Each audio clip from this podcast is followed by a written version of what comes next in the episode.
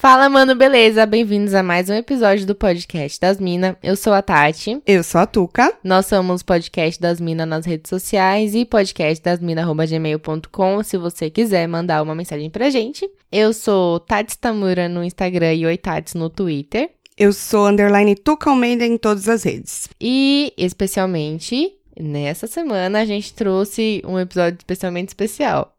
Totalmente especial do especial. E muito especial. Ele é especial é, mesmo. Falando sério agora, a gente quis é, trazer um episódio especial de Setembro Amarelo para falar sobre um assunto que a gente acha super importante. E para começar, a gente trouxe alguns dados. Segundo dados de 2017 da Organização Mundial da Saúde, o suicídio é a terceira causa de morte entre jovens de 15 a 29 anos e a sétima causa de morte entre crianças de 10 a 14 anos. No mundo ocorre uma morte a cada 40 segundos e aproximadamente um milhão de pessoas se mata a cada ano. Além disso, os especialistas estimam que o total de tentativas supera o de suicídios em pelo menos 10 vezes. Hoje, 32 brasileiros se suicidam diariamente, ou seja, um caso a cada 45 minutos. E o suicídio é a quarta causa de morte entre jovens de 15 a 29 anos. Entre os homens dessa faixa etária, é o terceiro motivo mais comum e entre as mulheres é o oitavo motivo mais comum. Na maioria dos casos de tentativas ou suicídios, especialistas em saúde mental podem identificar sintomas de transtornos leves, moderados ou severos. Os principais transtornos são depressão, dependência química e esquizofrenia. Ainda segundo a OMS, a quantidade de casos de depressão cresceu 18% em 10 anos, e até 2020 a depressão será a doença mental mais incapacitante do mundo, segundo projeção. 5,8% da população brasileira sofre com a depressão, fazendo do Brasil o país mais deprimido da América Latina, e 9 em cada 10 mortes por suicídio podem ser evitadas. A prevenção é fundamental para reverter essa situação, garantindo ajuda e atenção adequadas. Precisamos falar sobre o assunto, quebrar tabus e compartilhar informações, esclarecer e conscientizar e incentivar o diálogo. É aí que entra a campanha Setembro Amarelo, uma campanha de conscientização sobre a prevenção do suicídio que acontece aqui no Brasil desde 2015, criada pelo CVV, que é o Centro de Valorização da Vida, pelo Conselho Federal de Medicina e pela Associação Brasileira de Psiquiatria, com a proposta de associar a cor ao mês que marca o Dia Mundial da Prevenção do Suicídio, que é 10 de setembro. A ideia é que a cor amarelo dê visibilidade à causa, pintando e estampando ações e iluminando monumentos, estádios de futebol, e edifícios pelo Brasil inteiro. Para falar sobre este assunto, nós convidamos a doutora Nina, que é psicóloga e neurologista e também apresenta o podcast Pensando Comigo.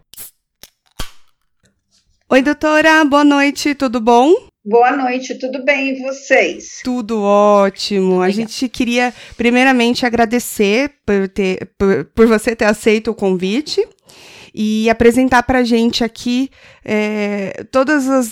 Como fala? É, Tirar todas as dúvidas que possam surgir em torno desse assunto, sobre depressão e etc.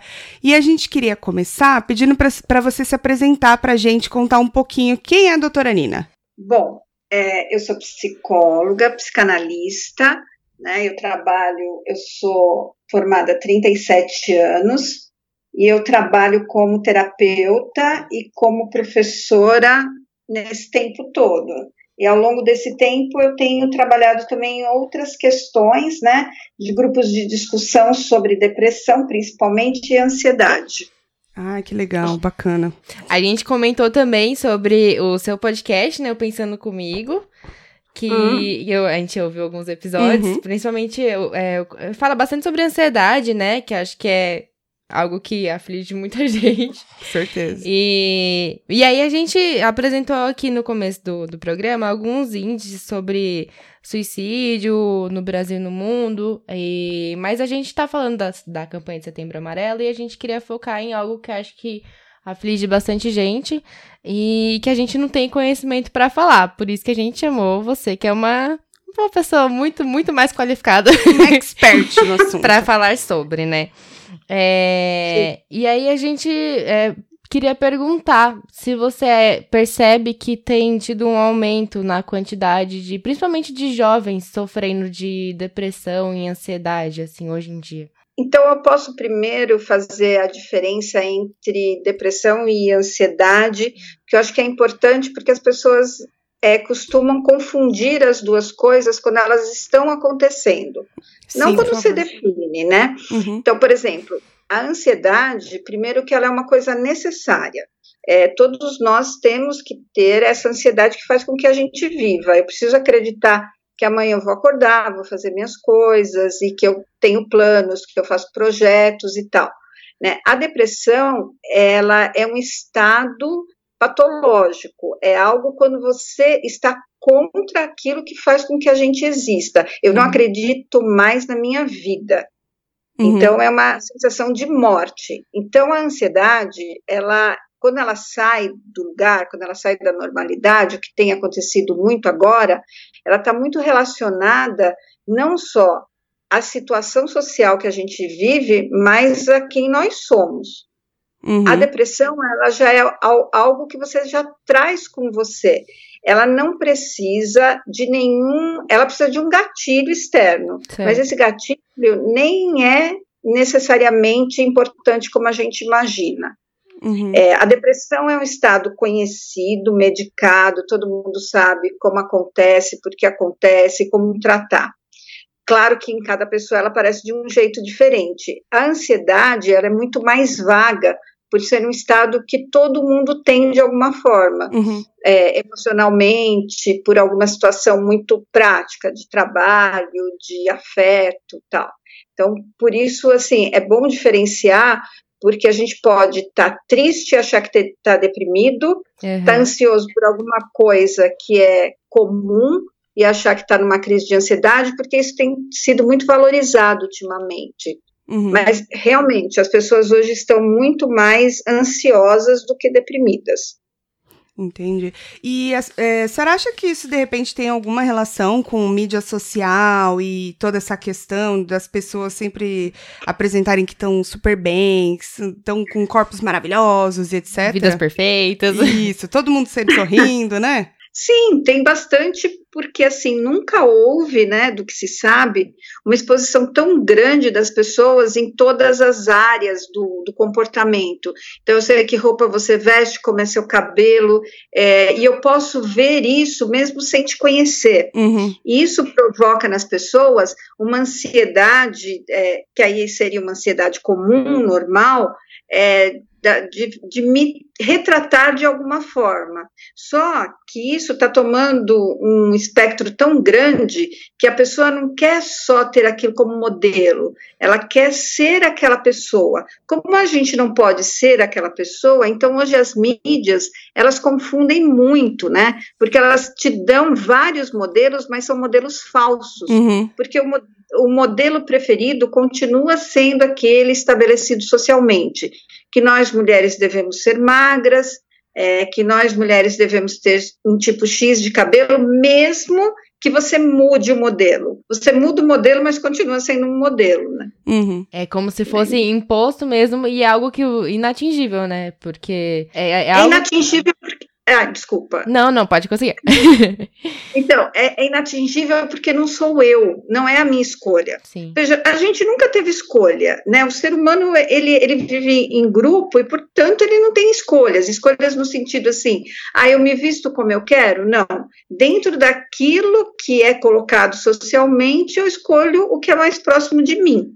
Uhum. Né? Então, assim, a gente sempre é, tem essa ideia, ah, mas eu quero ser autêntica, né? Uhum. Isso não existe, mas existe a, a possibilidade de você estar tá mais próximo disso, desde que eu escolha o que eu quero ser, não que seja imposto por alguém o que eu devo ser. E agora não é por alguém, é por algo que eu não vislumbro. Uhum. É, é que eu tenho tanto medo de falar esse nome, mas assim, é, é, um grande irmão, mas não um grande irmão é, no sentido que bom, passa né? na televisão, né? Uhum. O grande irmão é aquele que, que vigia todo mundo. Então hoje sim, nós somos extremamente sim. vigiados, né? Uhum. E portanto avaliados o tempo todo, né? Sim, com certeza. E essa, e essa necessidade, acho que até de ser aceito é por conta disso, né? Porque a gente sente que tá o tempo inteiro tem alguém olhando a gente, observando, avaliando, e a gente quer estar tá sempre atingindo o padrões que não tem como, né? Uhum. E aí a gente, é o que você falou da gente tentar alcançar essas coisas e achar que tá fazendo escolhas em relação a isso quando não tá, na verdade. Isso, até porque os critérios não estão definidos.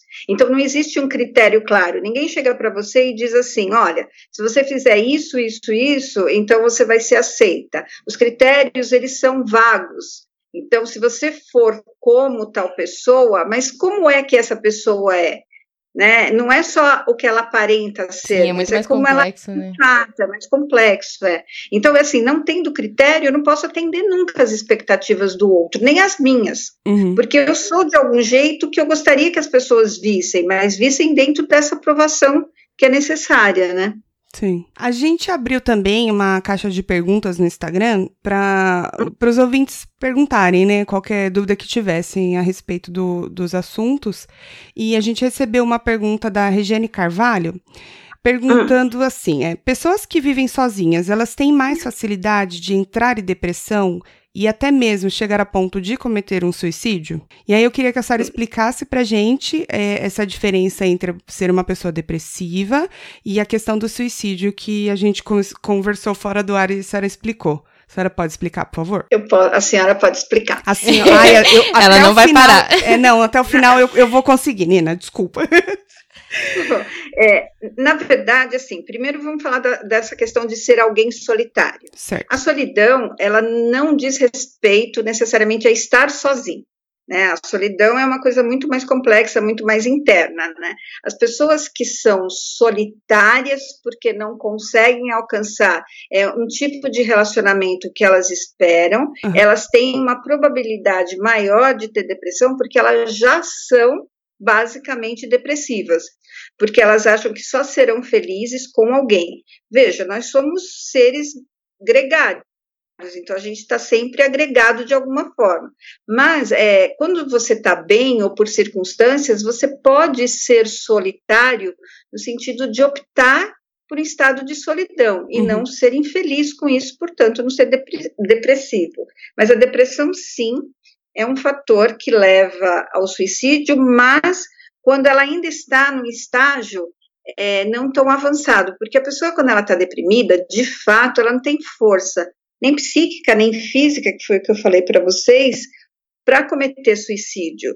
É, ela fica com a ideia de morte, ela quer morrer, mas não necessariamente ela consegue se matar, quer tá. Uhum. Ela quer que tudo isso desapareça, mas ela se acha tão inferiorizada frente ao outro que ela acredita que se ela cometer o suicídio, ela ainda estará atrapalhando mais a vida dos outros. Uhum. Então ela quer morrer para que ela não atrapalhe mais ninguém, né? Uhum. Entendi. Isso, é, isso, é bem grave, né? É. Não sei se eu respondo do jeito sim, que vocês... respondeu sim. Respondeu sim. Dá pra entender direitinho, assim, a diferença. E falando sobre essa questão que você falou da pessoa ser solitária e tal. Eu tava conversando com uma amiga que se trata como psiquiatra e tal, e ela falou que foi diagnosticada com depressão sorridente. E é uma expressão que eu nunca tinha ouvido falar.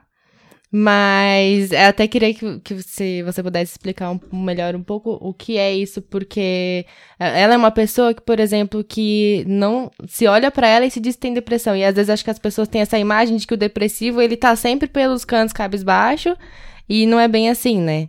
E acho que talvez a depressão sorridente tenha um pouco a ver com isso. Então, isso é muito grave, porque, na verdade, nós associamos no senso comum algumas coisas que nem sempre são associáveis. Por exemplo, é, depressão e tristeza. Tristeza é um estado comum, normal de todos nós, e a gente vive numa sociedade hoje onde a gente não pode mostrar esse tipo de sentimento, e depressão, ela não é necessariamente um estado de tristeza. Uhum. A depressão, ela é um estado de humor, ela é um transtorno do humor, não esse humor que a gente apresenta para a sociedade, o nosso humor interno, como a gente se sente internamente, isso é muito mais profundo. Então, a depressão sorridente é aquela pessoa que ela não tem aqueles traços vulgares, eu estou chamando de vulgares os traços comuns uhum. que a gente associa à depressão tristeza, mau humor, é, não quer sair de casa, não quer fazer as coisas. É, são pessoas que aparentemente ninguém diz que está deprimido, porque ela não é triste, porque ela não está é, com o humor mais para baixo, porque ela não é melancólica. é, só ela sente, só ela sabe o que está passando, porque a depressão não necessariamente ela é expressa, uhum. é. ela é sentida, né? Ela não externaliza o que ela está sentindo e ela como se colocasse uma máscara em, em tudo isso e, e saísse por aí sorridente. Não, não é, é, porque não é uma máscara, é real. Aquela pessoa, ela, ela está é, externamente se comportando como ela sempre se comporta, mas internamente o sofrimento é muito profundo e muito grande. Mas ela não consegue, porque o humor, o humor ele é uma característica, é, ela é ele é genético, mas não esse humor que você mostra para os outros, se você é alegre, se você é triste é um humor mais relacionado a como você se sente internamente frente aos obstáculos que você tem na vida. Então, tem pessoas que elas são bem-humoradas sempre, uhum. tem pessoas que são mal-humoradas sempre, uhum. mas assim, são otimistas e pessimistas, acho que é melhor usar esses termos. Uhum. E as uhum. pessoas otimistas, mesmo que elas estejam deprimidas, elas veem o um mundo um pouco mais acima do que um deprimido pessimista. Uhum que aí seria a depressão sorridente. Aquela pessoa que, se acontecer alguma coisa com ela, todo mundo vai falar: Nossa, como aconteceu isso com ela? Eu nunca percebi que ela tinha nada. Ou, pior ainda, que as pessoas duvidam. Se você fala assim, estou deprimida, a pessoa fala assim: Imagina, você não. Você uhum. nunca vai, vai ficar deprimida, né? A depressão não tem nada a ver com a expressão da, da tristeza, uhum. né? E a depressão, ela pode ser hereditária? Ela não é hereditária, mas ela tem uma linha familiar. Uhum. Então, numa família onde tem alguém deprimido, a probabilidade de você ter mais pessoas deprimidas é grande, porque como qualquer outro quadro de transtorno de saúde, tanto mental quanto física, né? Você tem uma predisposição para isso. Uhum. Ela não, ela não aparece do nada. E aí que a gente tem os parâmetros, porque uma, é, é, todos nós podemos dizer assim: eu estou deprimido quando eu sou tomada por uma grande tristeza. Uhum. Então, eu chamo isso de depressão é, é, de fato uma depressão, porque o que, que, é uma depressão? Uma depressão é algo que afunda. Quando você fala uma depressão geológica, é um buraco. Uhum. Então, a, a, depressão psíquica também é um buraco. Tanto é que você tem um prazo, por exemplo, um luto. Que é o maior estado de depressão que a gente tem, que é, é, é a maior perda. Não necessariamente uma morte, uma morte de alguém, a morte uhum. de algo. Uhum né? Pode ser de alguém ou de alguma coisa que era um muito importante. Um relacionamento, algo assim. Um relacionamento, um trabalho, uhum. enfim, não, não, tem juízo de valor na, na, no seu sentimento de morte, uhum. de luto. Então, três meses é, é o tempo de, do luto profundo, uhum. de qualquer coisa, dentro da normalidade. Um ano é o ideal para você superar todas as datas que te lembrariam aquilo que você viveu e perdeu. Uhum. Então, dentro disso, você pode considerar uma, uma tristeza muito grande. Uhum. E aí, passando isso, você está bem. A depressão, ela, ela passa por esses estágios, só que ela não sai é, daquele estágio do terceiro mês, ela uhum. continua igual né? Então você continua de luto sempre, né? Até você começar a se cuidar. Sim. Uhum. E é, a depressão, ela, ela tem fatores químicos no, no nosso cérebro, porque é, tem alguns neurotransmissores, a gente estava dando uma lida também, e, e, como que isso acontece, né? A gente ficou super curioso, que é uma coisa pra gente que é totalmente leigo no assunto, a gente fala, caramba, que coisa louca, porque uhum. são muitos fatores, é. e, e, e, afeta tudo, não é só, que nem você falou, é, o sentimento, parece que muda tudo, assim. Muda tudo, muda totalmente a sua vida. Na verdade, a depressão é um estado bioquímico. Por quê? É, porque ele atua, é, assim, todo, toda, toda a nossa expressão de comportamento, de pensamento, tem algo que atua bioquimicamente, porque nós não somos pessoas que vivem de fora para dentro, a gente vive de dentro para fora. Uhum. Então, nosso organismo responde a tudo. Agora, na depressão, é, assim, neurotransmissor é um conceito muito complexo, porque ele é uma informação eletroquímica, então ele é uma informação. Se é. você abrir o cérebro de alguém vivo, porque morto não adianta porque eles desaparecem. É, se você abrir o cérebro de alguém, você vai ver é, você não vai, é, você poderia ver, assim, se existisse essa possibilidade, é, a passagem de uma informação. Você não tem nada que você possa tocar, que você possa pegar, que você possa retratar, uhum. né? Então, é eletroquímico. Isso é um, é um neurotransmissor. Os neurotransmissores relacionados ao humor, é, basicamente a serotonina e a dopamina, que interferem no circuito da depressão. Então, aí vai uma explicação bioquímica que é meio chata. Hum. Nós temos a, a, amígdala cerebral, que é um, um, algo que fica no meio do cérebro, que é super importante, que é ela que manda as informações dos neurotransmissores. Quando você está no estado de depressão, é, esse neurotransmissor ele não chega uhum. onde ele tem que chegar, né? É, e aí ele volta, ele volta para mim. Essa informação não vai para onde ela tem que ir. É, e aí, tanto é que os medicamentos para a depressão são inibidores seletivos de recaptação de serotonina. Ou seja, eles inibem que a amígdala faça a recaptação dessa serotonina que tem que ir para o circuito dela. Hum. E aí vem uma coisa interessante: a gente tem a serotonina que a gente precisa. Então, assim, não tem como. Inclusive, estão vendendo serotonina, uma coisa que não existe, né? Uhum. Mas tem algumas coisas que disfarçam para o organismo como se fosse serotonina. E você vê como o nosso corpo é inteligente, né? O chocolate, o chocolate não chocolate é, doce, aquele, aquela massa de chocolate que a gente tem. Uhum. O chocolate meio amargo. Ele engana o, o cérebro. Quando você come o chocolate, te dá a impressão é, dá a impressão para o cérebro que aquela serotonina chegou no lugar onde ela tinha que chegar.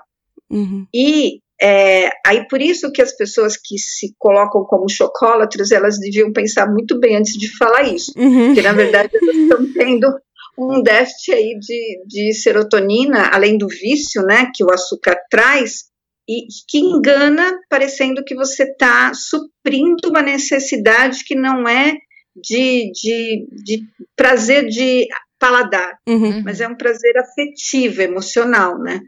Então, assim, o que, que substituiria, substituiria para o cérebro a serotonina? Vulgarmente, o chocolate, hum. é, a carne vermelha, é, mas numa quantidade grande, Nossa. e uma coisa que as pessoas antigas falavam, mas que a gente é, desprezou, que é, é o alface, mas o, o, o, caule do alface, aquele pedacinho que fica embaixo do alface, o talinho. aquele pedacinho duro, o talo do alface, mas se for tirado na hora do, do chão, né? Tirou comeu. Esse que a gente serve para Isso engana o cérebro. Oh. Aí você tem serotonina. Mas é uma, né? é uma sensação, digamos assim, que é momentânea. Então, momentânea. traz aquela sensação no momento e daqui a pouco você já tá de novo querendo comer o trabalho de chocolate. É, eu acho que então é como a pizza na minha vida. Dá uma alegria na hora que eu como, e depois eu fico tão triste, doutora. Mas você sabe que, a, a, é, como a gente vive muito no, no, numa questão consumista né, e compulsiva, uhum. nós todos nessa sociedade, então a compulsão ela se dá de várias maneiras. Você tem compulsão de tudo, mas a da comida é muito prazerosa, né? Porque ela sacia um órgão completamente, que é o estômago, né? Sim. Então você você fica pesado. Você é. ficando pesado, não de peso, Sim, de, de uhum. corpo. Sensação, é, né? Na hora que você acaba, de, aquela, você está saciado, então, quando você está com a sensação de saciação, você fica bem é, emocionalmente também, por pouco tempo, né? Sim. Até queimar aquela pizza. Eu entendo, doutora. pizza, é verdade, né? Por isso que todos os paulistanos comem pizza domingo à noite, né? Porque é, a, é, a, é a pior é para começar, para começar mundo. a semana. É. Nossa, e realmente, a noite ainda que é pior ainda, né? Oh, meu Deus do céu. Domingo à noite, domingo à noite é oficialmente a hora da depressão. Oficialmente. É mesmo? Eu, ah, eu já é. tinha ouvido falar que pessoas, geralmente que são solteiras, elas se sentem mais sós, assim, no, no domingo e etc. Tem a ver então, doutora? Tem a ver porque é uma convenção, porque na verdade tanto faz o dia da semana que você tá. Uhum. Mas o domingo é, te predispõe mais, porque supostamente você vai está acabando alguma coisa onde você provavelmente não fez aquilo que você gostaria de fazer e está começando um novo processo que vai ser repetitivo e você já sabe o que vai acontecer nele. Então hum. você se deprime. Até a música do Fantástico deixa a gente É, isso que ia falar. Começa eu... Fantástico, já bate uma tristeza. Pra mim, chegou, chegou o Faustão falando ali, já fiquei triste. Já começa cedo pra mim. É bom, aí por várias razões, né? É. Só... exatamente. É exatamente, exatamente. Né? Também pelo que ele fala, né? Também é, é. Mas, pois é. Vamos ver o que, que, mais que a gente pode tirar de dúvida aqui da doutora. Posso? Pode, por favor. É, então, como que a gente percebe, a gente se analisando, né? Que a gente chegou num momento assim que a sensação que a gente tá de de pressão interna, de estar tá carregando peso, essa, esse esgotamento emocional.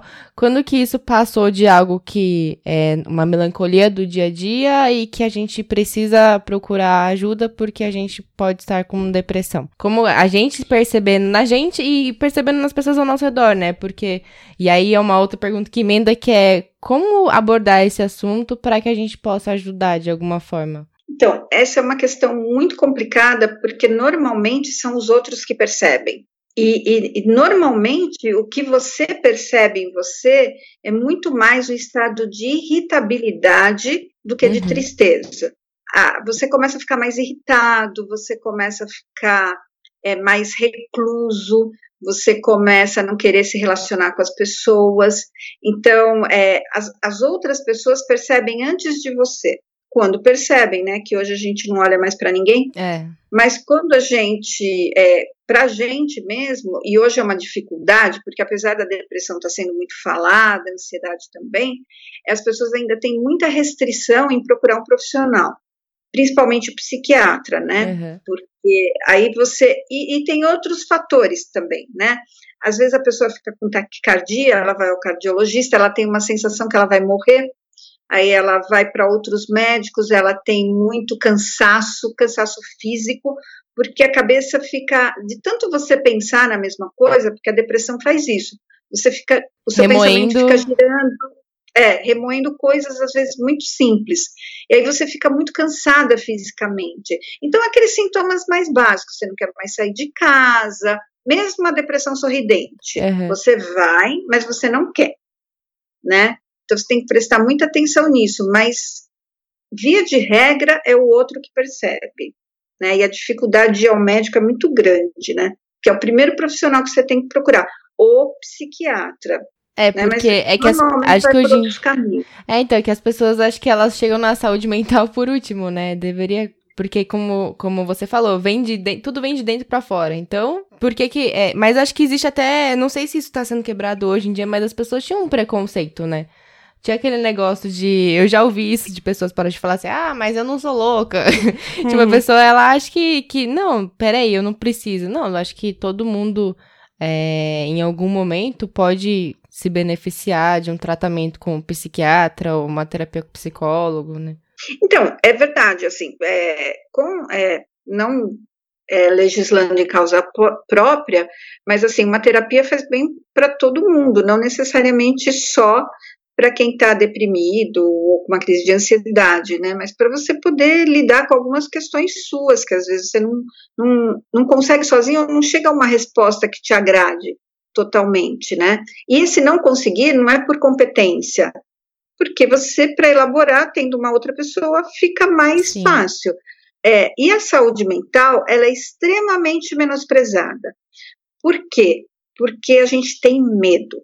Você tem medo de ser comparado a alguém que tem alguma questão mais séria de saúde mental. Uhum. Então é assim: a saúde física, se, se alguém quebra uma perna, você pode falar para todo mundo: Nossa, quebrei a perna. Se você tem um problema no coração, você fala: Nossa, eu tenho um problema no coração.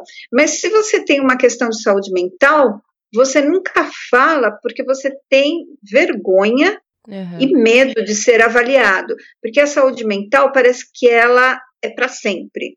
Eu quebro uma perna, depois de um certo tempo, eu estou bem. Eu sofro do coração, eu tomo um remédio e ele melhora. Mas a saúde mental te deixa menos pessoa. A gente considera que quem tem algum problema na saúde mental, ele é fraco. E não tem nada a ver uma coisa com Sim. a outra. Normalmente eles são até bem fortes, né? Tem, é, principalmente os que, os que é, passam por isso, né, durante muito tempo e às vezes sem pedir ajuda, sem procurar ajuda, né? É, aí é, é puro preconceito mesmo que as pessoas não procuram ajuda, mesmo que seja para um diagnóstico assim, não, tá tudo certo, Sim. você não precisa tomar um medicamento nem nada, mas assim, Como... vamos, é, eu tô me sentindo mal, né? Como se fosse um check-up mesmo, né? Às vezes. É isso, é, é exatamente, uhum. né? Porque eu sempre falo que louco, quando a pessoa infelizmente está num quadro psicótico mesmo, uhum. ela não vai ao psiquiatra, ela é conduzida a ele, uhum. né? Sim, é Porque é ela não tem condições de, de, ir sozinha, né? Já não tem mais discernimento nem para optar por isso. Né? Isso, né? exatamente, é. E assim, na, na, sua experiência, você acha que os homens eles têm mais dificuldade de procurar ajuda de um psicólogo? Justamente por essa questão de se sentir frágil, né? De sentir que, que é fraco, talvez. Uhum. Digamos que na nossa experiência, né? Na experiência do coletivo, né? Sim. Na experiência do coletivo, olha, é, coincidentemente, eu, eu atendo mais homens do que mulheres, mas assim, é porque hoje você está mudando um pouco essa mentalidade, mas sim, o homem demora mais tempo e ele justifica de outras maneiras. Uhum. A, a, a, mulher, muitas vezes, ela fala que ela está triste mesmo, que ela não sabe o que fazer na vida, da vida tal. O homem justifica por outras coisas. Aconteceu algo que me fez procurar. Eu saberia resolver, mas enfim, né? Outra uhum. pessoa está pedindo, eu vim. Uhum. Mas é uma questão cultural de, de, de falar que o homem ele tem que dar conta de tudo, como se ele não fosse uma pessoa afetiva, uma pessoa que se deixa afetar por alguma coisa. Sim. E é muito ruim, porque a gente reforça essa ideia de que nós, mulheres, podemos sofrer e declarar esse sofrimento e os homens não, né? Sim. E aí a gente reforça o machismo também, né? Eu... Porque eles têm que cuidar, né?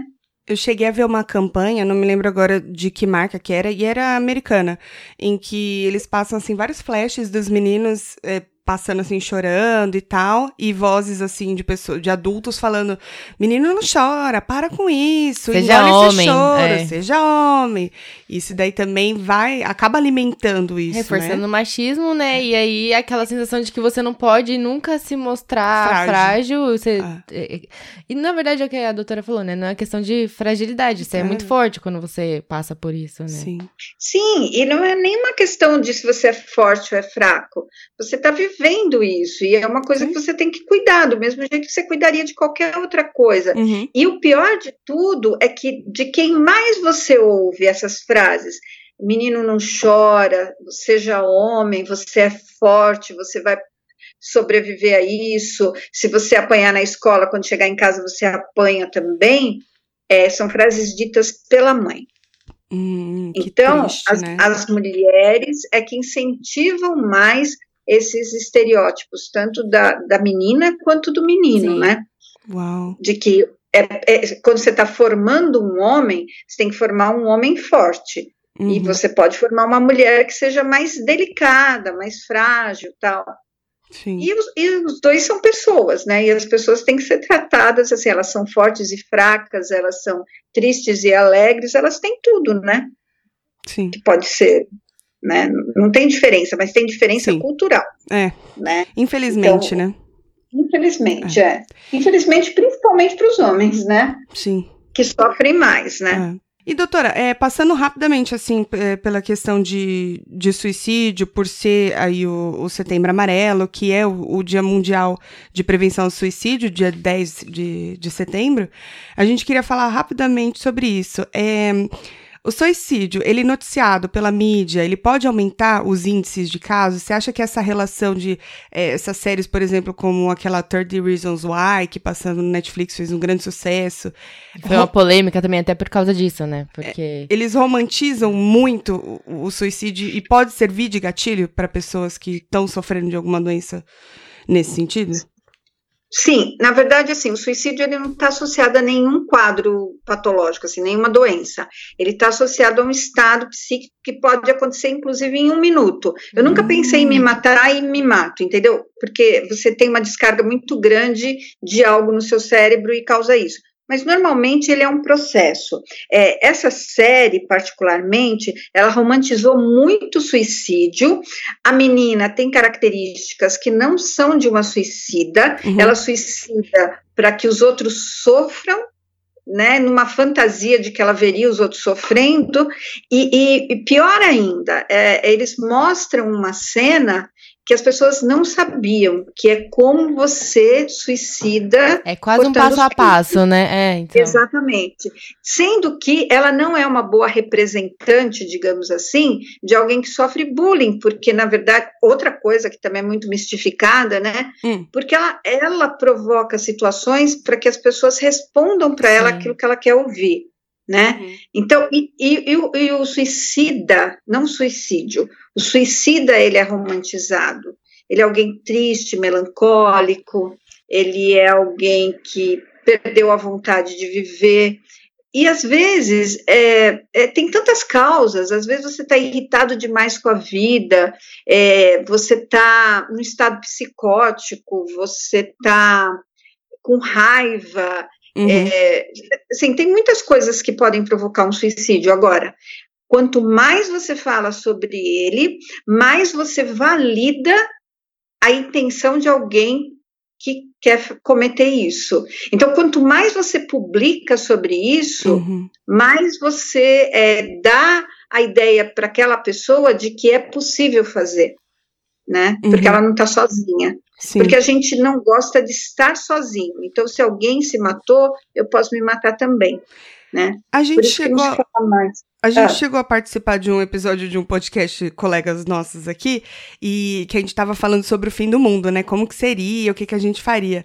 E aí a gente estava é. falando na questão de grupos, né? Formar grupos e etc. E uma das meninas até falou: é da natureza do ser humano, você não consegue ficar sozinho. Você ficar sozinho, você acaba enlouquecendo. E faz sentido isso também, né? Tem que ter sempre. Todo mundo. Ninguém quer ficar só. Então, porque não existe a possibilidade da gente ficar sozinho. Nem se você for ser monge no Tibete. Tem é. outros monges também, né? É, então, é, nós somos, é, a gente é muita gente, né? São 7 bilhões de pessoas. Mesmo que você esteja que nem eu tô aqui agora, nesse exato momento, eu tô sozinha, sozinha, fisicamente sozinha. Uhum. Mas estou falando com vocês, se, é, se eu é, ligar o computador, eu vejo coisas no computador, se eu é, abrir a janela, eu vejo pessoas andando na rua. É. Então, assim, essa questão dessa solidão pura, ela é, é, de novo, ela é uma questão mais nossa internamente do que do ambiente. Você não consegue. É, agora tem uma questão que é assim: hum. se eu enlouquecer sozinho, eu não estarei louco, né? Porque não tem ninguém para validar minha loucura. Verdade, né? Ninguém para comparar. Vocês já leram O Alienista do Machado de Assis? Não. Não. Não. Então, é um livro que todo mundo deveria ler sobre é, então, mental. Uh, né? Anotado. Porque, na verdade, é porque, na verdade, é um, é um psiquiatra que, naquela época, é, é, era chamado de alienista, porque ele cuidava, os loucos eram chamados de alienados, porque eles não Sim. tinham noção da realidade né? Então ele vai para uma cidade e ele monta um manicômio, né? Um, um hospício, é, um hospital psiquiátrico. E uhum. aí ele começa a analisar as pessoas e ele vai internando todo mundo. Aí no final vocês podem ler também, que é bem mais interessante do que o que eu estou falando. Uhum. Aí no final, ele, é, ele percebe que só ele está do lado de fora. Então, o que, que ele faz? Ele percebe que a normalidade é tão cheia de contrapontos que o louco é ele, por não perceber isso. Então, uhum. ele fica no manicômio e todo mundo volta para a cidade normalmente, né? Legal, tá anotado, hein? É, vou, vou ler. É, curiosa agora. Aliás, então, só, só para juntar uma coisinha que não tem nada a Sim. ver, o Machado de Assis tem um conto de 1879, acho que sim, sobre transexualidade. É, Chama-se As Academias do Sião. É. É, as academias? Diz, do Sião, é, onde ele diz que, na verdade, é, quando Deus manda as almas para os corpos, às vezes as almas vêm trocadas. Hum. Então, eu olho no espelho e eu, alma, não reconheço aquele corpo onde eu estou.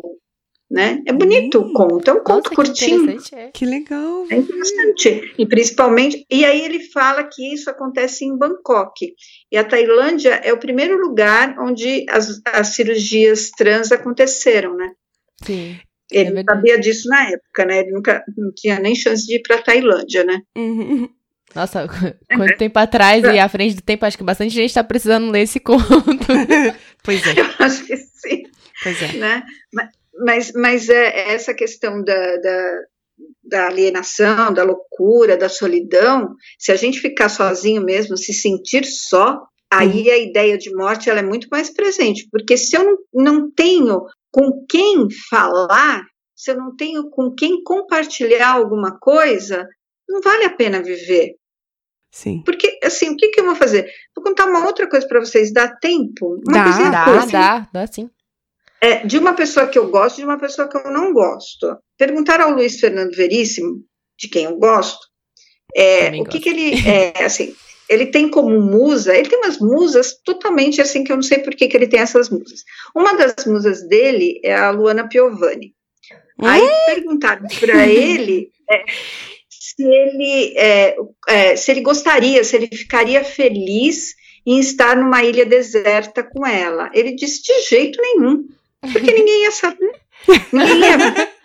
Então é isso, quer dizer, Faz a, muito a sentido solidão, isso é a falta de compartilhar qualquer é. coisa que seja, Sim. mesmo a raiva, mesmo a briga. Então, estar só é estar sem poder compartilhar, né? Isso é a verdadeira solidão. Essa é que deixa a gente é, sem vontade de viver. Essa sim. Independente né? de estar no meio de uma respeito... multidão ou não, né? É, você pode estar numa multidão, você pode estar no meio do metrô da Sé, a uma hora da tarde, você vai se sentir só né? Triste isso, né? Agora Nossa, eu achei triste a história. É né? triste. É e, é, e acho que é o que tem acontecido muito, né? A gente tá, que nem você falou, tá todo mundo sempre cercado de tanta gente, a gente sente só. E aí que eu ia falar, então, a, talvez uma das formas da gente tentar ajudar quem tá ao nosso redor é se mostrar é, aberto, disposto e disponível para que a pessoa não se sinta só e que ela possa compartilhar esses sentimentos dela? E os nossos. E os nossos também. É uma troca. É, né? uma, uma é via de mão troca. dupla, né? É, é, é, exatamente, é uma troca, porque na verdade, quando a gente encontra alguém que, e a gente sempre vai encontrar, para quem você fala assim, nossa, eu tô triste porque é, eu quebrei a minha unha porque eu tô, falando que não tem juízo de valor. Sim. A tristeza não tem juízo de valor. Eu posso estar triste por qualquer coisa. Uhum. E alguém diz assim para mim: Nossa, eu também fico triste quando eu quebro uma unha. Então você se sente assim reconfortado porque você sabe que você está dentro da normalidade. Uhum. Pelo menos de alguma normalidade. Sim. Aí você se sente melhor. Então a pior solidão é aquela assim de não compartilhar, como eu falei, e é aquilo que você falou se eu não, é, se, eu, se eu me mostro disponível para alguém me dizer as coisas, e se eu falo das minhas coisas para alguém, essa pessoa certamente ficará menos só. Né? Aí, a não ser que ela tenha alguma questão de solidão mesmo, né?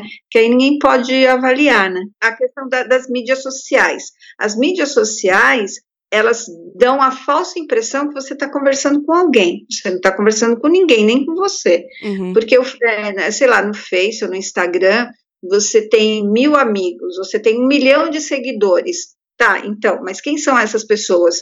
Que rosto elas têm? Como elas se chamam? Qual é, como é a voz delas? Como é, é, o jeito que elas tratam com as pessoas? Então, não tem ninguém, né? É um número, é, né? É, eu acho interessante esses aplicativos de relacionamento, uhum. porque você. Aliás, eu acho a geração de vocês bem competente para algumas coisas, né? Principalmente para coisa de conversar, né? Não, porque é o seguinte, ó, você encontra uma pessoa que você gostou por alguma razão, ou fisicamente, ou por alguma coisa que a pessoa tenha, aí você fica dias conversando com essa pessoa, uhum. meses até, até o dia que vocês resolvem se encontrar. Nesse momento, vocês já são extremamente íntimos no aplicativo, no WhatsApp ou qualquer coisa. Aí, quando você olha para a pessoa, não é aquela pessoa, porque você é. já, mesmo sabendo como ela é fisicamente, você já fantasiou uma série de outras coisas. Aí as pessoas não sabem o que falar uma para outra. É horroroso. E eu acho que aí surge muita é decepção, é né? Porque você construiu é. uma imagem ali da pessoa da forma como você queria enxergar, e na hora que chega lá e você dá com a cara na. Não, é. Vê ali a realidade no e crua, você fala, poxa, não era bem o que eu esperava, né? É, nunca é o que você espera. E a gente porque, também assim, nunca é o que os outros esperam, acho. Né? Exatamente. Né? É porque. E aí eu falo que vocês são incompetentes, porque a minha geração, pelo menos, tinha coragem de chegar perto de alguém e conversar Verdade. olhando pessoa, E aí né? sim, ficava meses e meses e meses ali conversando para poder pegar na mão. não, mas aí acho que eu... também não sou tão É isso que eu falei, acho que é algumas gerações antes isso aí. É, é, aliás, eu, eu, acho que a, a, a minha geração, eu tenho 60 anos, eu acho que a minha geração, ela abriu muitas portas que depois foram fechadas, né? Principalmente é essa questão de, de, relacionamento, a questão do machismo. É, a gente lidava com isso de uma maneira mais tranquila. Os homens da minha geração são homens, assim, não todo mundo, mas alguns, né, que faziam as coisas sem se tocar nesse assunto de discutir sobre isso. Eles uhum. simplesmente eram iguais, né? Uhum. Eles cuidavam das pessoas, eles faziam as coisas do trabalho, da casa, de tudo, né? E aí veio a AIDS, né? Sim. Aí a AIDS, né, interferiu nessa, nessa coisa que você não pode ser tão livre, porque se você for livre demais, você adoece, né?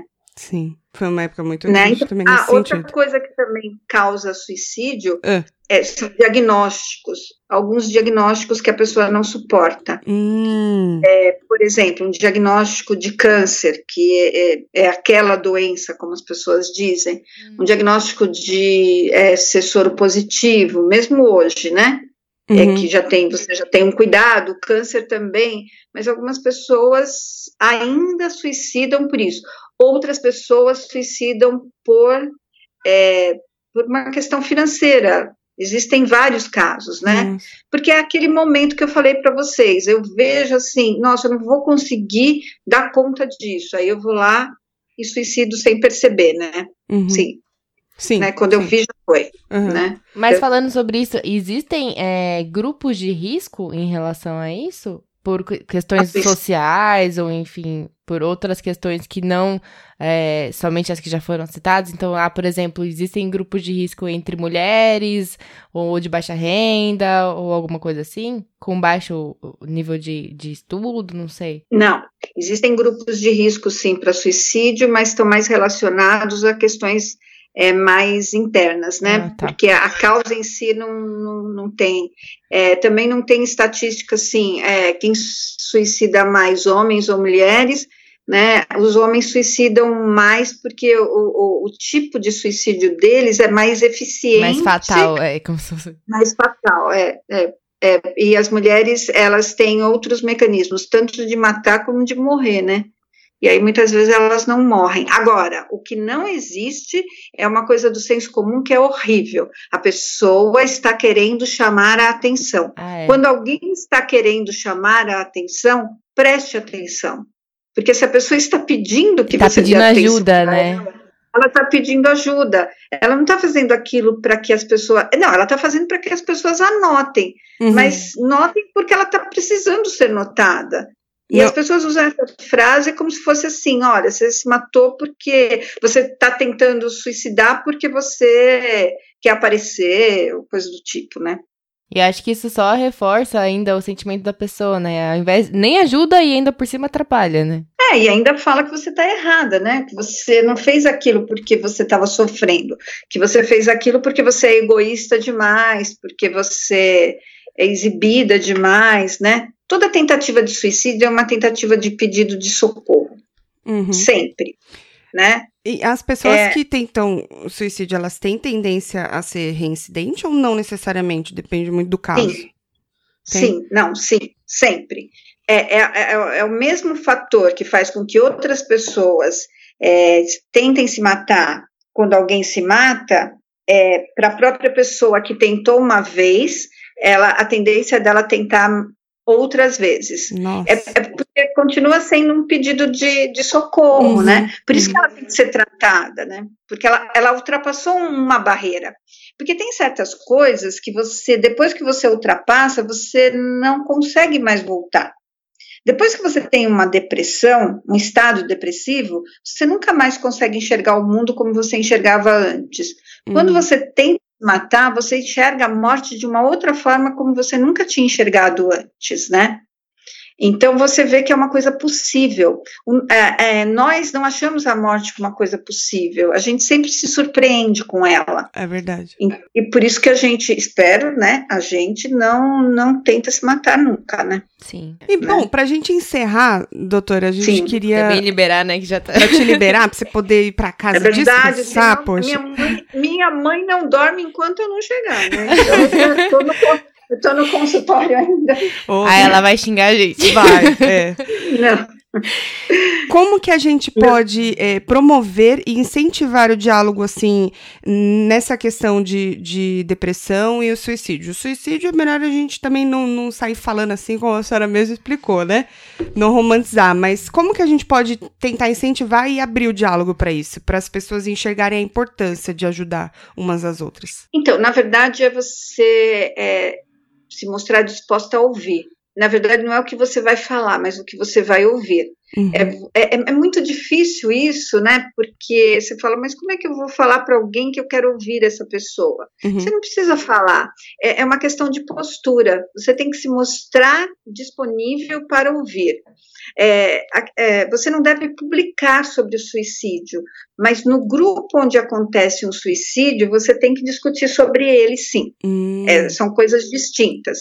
Eu não preciso dizer, por exemplo, numa, por exemplo, aquela situação da série, uhum. numa escola, é, é, é, o suicídio tem que ser discutido. Certo. Porque todo mundo ali está envolvido. Uhum. Quando alguém morre, todo mundo morre um pouco também. Porque uhum. todo mundo se sente no lugar daquela pessoa. Se questiona se ela fez isso e eu sinto, será que eu sinto alguma coisa parecida com ela?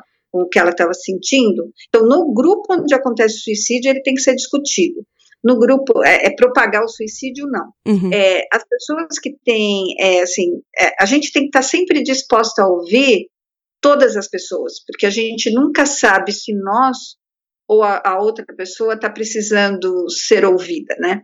Nós também. Então a gente tem que estar sempre disposto a entender quando alguém fala qualquer coisa, assim. Oi, você está bem? Como é? Não, não são essas perguntas, mas é responder alguma coisa que a pessoa precisa, né? Uhum. Sim. É, eu tenho uma pergunta aqui. Falando sobre conversar e dialogar com as pessoas ao nosso redor. Às vezes a gente, é, por exemplo, às vezes eu quero conversar com o meu marido porque eu vejo que ele não tá se sentindo bem. Mas às vezes eu também não tô bem para de repente absorver e conseguir ajudar ele ou mostrar para ele um que você tá lá. Que eu tô lá. Isso, né? Então assim, como que a gente equilibra isso, né? Eu tenho que pensar no meu bem-estar para eu poder estar ajudar alguém a estar bem, mas é complicado, colocar né, na máscara diária. para depois você colocar nele, né? É, tipo assim. exatamente.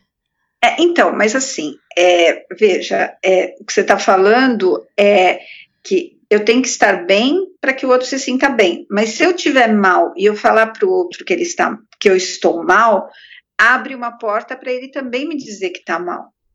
Então esse diálogo pode se dar no momento que os dois estejam mal também. Uhum. Não precisa, eu não preciso estar muito bem, porque as pessoas não estão muito bem atualmente. Sim. Então ninguém poderia cuidar de ninguém. Então a, a, é você expor que você também sofre, portanto você pode ouvir o sofrimento do outro. Sim. Isso não vai fazer você piorar.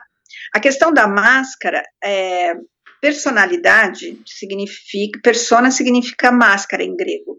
Hum. Então, socialmente, a gente sempre usa uma máscara não no sentido de fingimento, de, que a máscara engana quem você é, uhum. mas no sentido de que eu tenho que me mostrar socialmente da forma que a sociedade quer me ver. Uhum. E muitas vezes eu preciso dizer coisas que são comuns para outra pessoa entender que eu estou disposta a ouvi-la. Então, assim, ó, se você é, quando eu pergunto assim, tá tudo bem com você?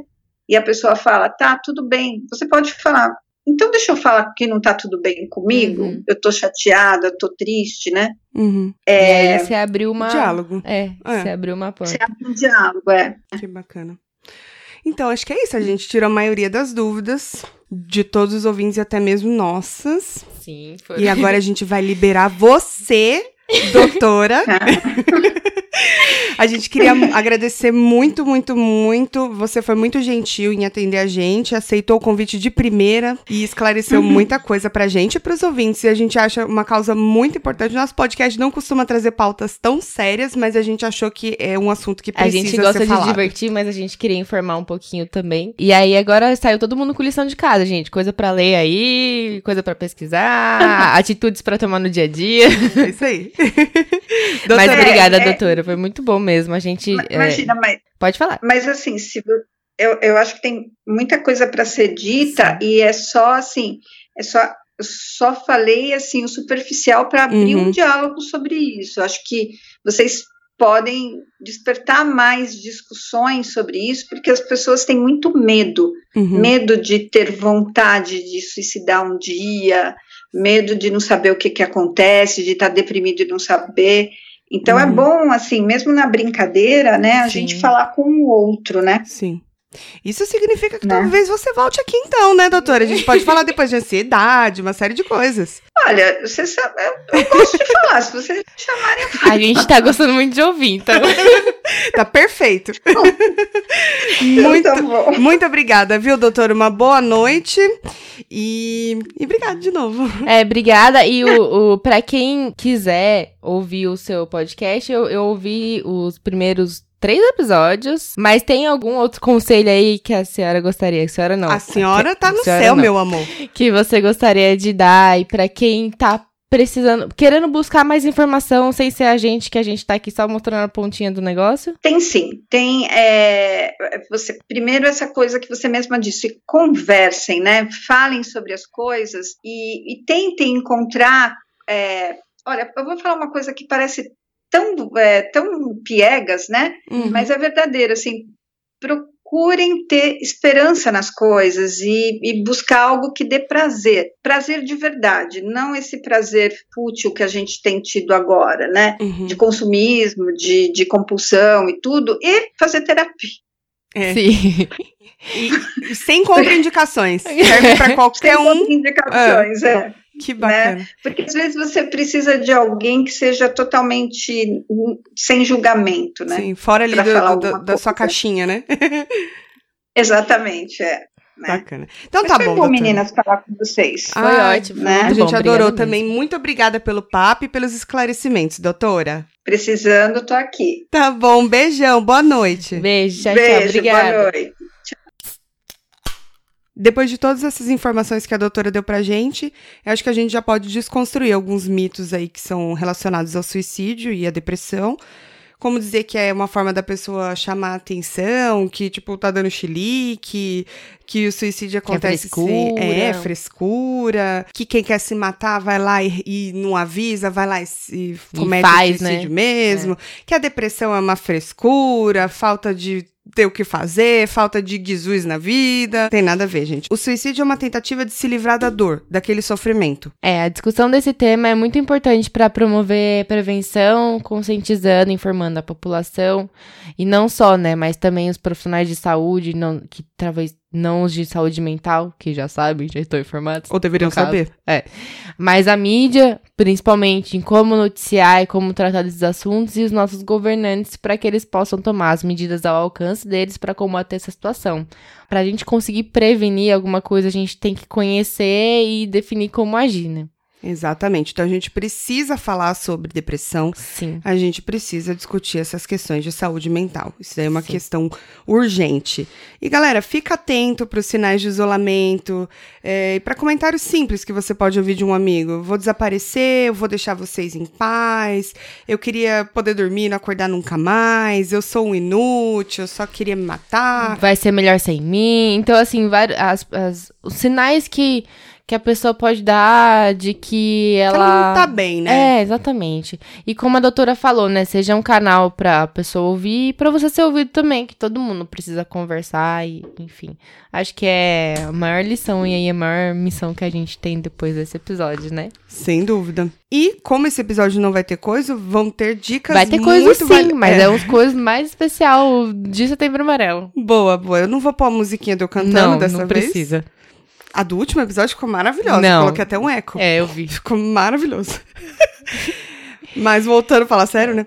Se você gostaria de ajudar, procura ser um apoio para a pessoa, como a Tati falou.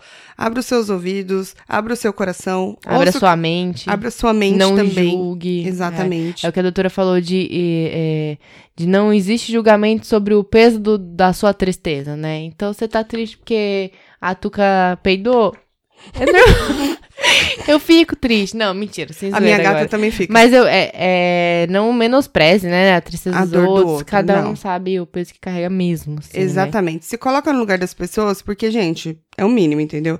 Incentiva a pessoa também a procurar ajuda profissional, que isso daí é Sim. essencial. Como a doutora falou aqui, é, psicólogo é como se fosse um check-up num cardiologista, gente. Psiquiatra, é. Tem que se fazer. Tem que. Procure ajuda profissional e indique para as pessoas procurarem também. Além de você dar todo esse apoio, também incentiva a pessoa a procurar um, um profissional de saúde. Sim, e se você precisa de ajuda, o CVV presta serviço voluntário gratuito de apoio emocional e prevenção do suicídio para todas as pessoas que querem e precisam conversar sob total sigilo e anonimato por meio do telefone 188. 24 horas por dia e também pelo chat, e-mail e pessoalmente. Todas as formas de contato podem ser conferidas no site, que é www.cvv.org.br, onde também é possível se informar sobre o posto CVV mais próximo e como se tornar um voluntário. Caso você tenha seja maior de 18 anos, tenha algumas horinhas disponíveis, é, você já pode se tornar um voluntário. Eles, claro que existe um treinamento, uma forma para que você desempenhe seu papel dentro do CVV. Então, procure se informar aí. Que legal, não sabia. Eu pensei que era só para profissionais. Não, não, qualquer um. Se você for mais de 18 anos, eu acho que, se eu não me engano, é se você tiver disponibilidade de a partir de 4 horas por semana. Uau, É alguma coisa assim, muito pouco, não precisa de né? muito, porque imagina que hoje, se eu não me engano, é, eu tinha anotado essa informação e eu fiz o quê? Eu apaguei. Porque, Porque você achou que não seria útil, eu agora achei você falou. que eu não ia falar. Ora, Mas eu acho, se eu não me engano, eles têm mais de 3 mil voluntários do CVV. Pra ter todo esse atendimento, fora a parte do atendimento, tem todo um outro. Tudo que acontece nos bastidores, né? E deve tal. ter também administração e uma porrada Tem, de coisa que eles precisam. claro, é uma ONG, É, então. Então, que tipo assim, hora. você quer ser voluntário aí, uma oportunidade. Boa mesmo. Sim. Boa mesmo. Bom, então é isso, gente. Querer tirar a própria vida, esse sentimento de, de querer tirar a própria vida, é um sentimento muito difícil, mas existe ajuda disponível. Não hesita em procurar ajuda, não, gente. Se você já tentou suicídio ou você perdeu alguém próxima dessa forma, o CVV ele tem um programa de apoio, a comunidade chamada Grupo de Apoio aos Sobreviventes de Suicídio. Eles promovem reuniões em várias regiões do Brasil. Vocês podem ver lá no site deles, é o cvv.org.br barra cvv traço comunidade. E lá você vai encontrar a relação de todos os grupos, os horários e os dias das reuniões. Isso, e você também pode encontrar mais informações sobre toda a campanha no portal setembroamarelo.org.br. Lá eles têm, é, inclusive, folhetos para mídia, para pais educadores, para o cidadão. Tem muita informação legal, tem vídeo que você pode usar de forma gratuita. Tem muita coisa legal lá no site para quem quer se informar. E acho que é isso, né, Tuica? É, se você não pode ser um voluntário num, num centro como o CVV, etc., só esteja disponível para as pessoas que você Você pode fazer algo pelas pessoas que estão próximas de você. E se você, é, é, como você falou, né, o grupo de apoio, é- ele não é só para a pessoa que é suicida, mas também para quem tá ao redor. Então, todo mundo que precisa de ajuda aí, procure ajuda, sempre tem ajuda. Obrigada para vocês que ouviram até aqui. A gente espera que realmente esse episódio tenha aberto uma porta para a gente começar a falar sobre a saúde mental, que é uma, uma- um assunto muito importante e que todo mundo acaba tendo um problema ou outro aí das cabeças, né? A gente aqui tem uns problemas muito grandes de cabeça, mas os problemas reais mesmo, a gente tem que abrir esse diálogo, essa discussão. Desculpa as brincadeiras, é que a gente tinha que fazer para aliviar um A pouco, gente porque... é assim. é- E o tema também é um tema bem delicado, bem pesado, Sim. então a gente tentou... É, a gente, como a doutora falou, a gente quis trazer só uma pontinha disso pra introduzir o assunto. E aí, a partir de agora, tem muita coisa que, que a gente precisa também conhecer, que a gente também tá aprendendo, né, Tuica? Exatamente. Aprendendo sempre. Todos os dias. Todos os dias. Então gente, tá bom, obrigada e até a semana que vem. Beijos, até semana que vem. Beijo.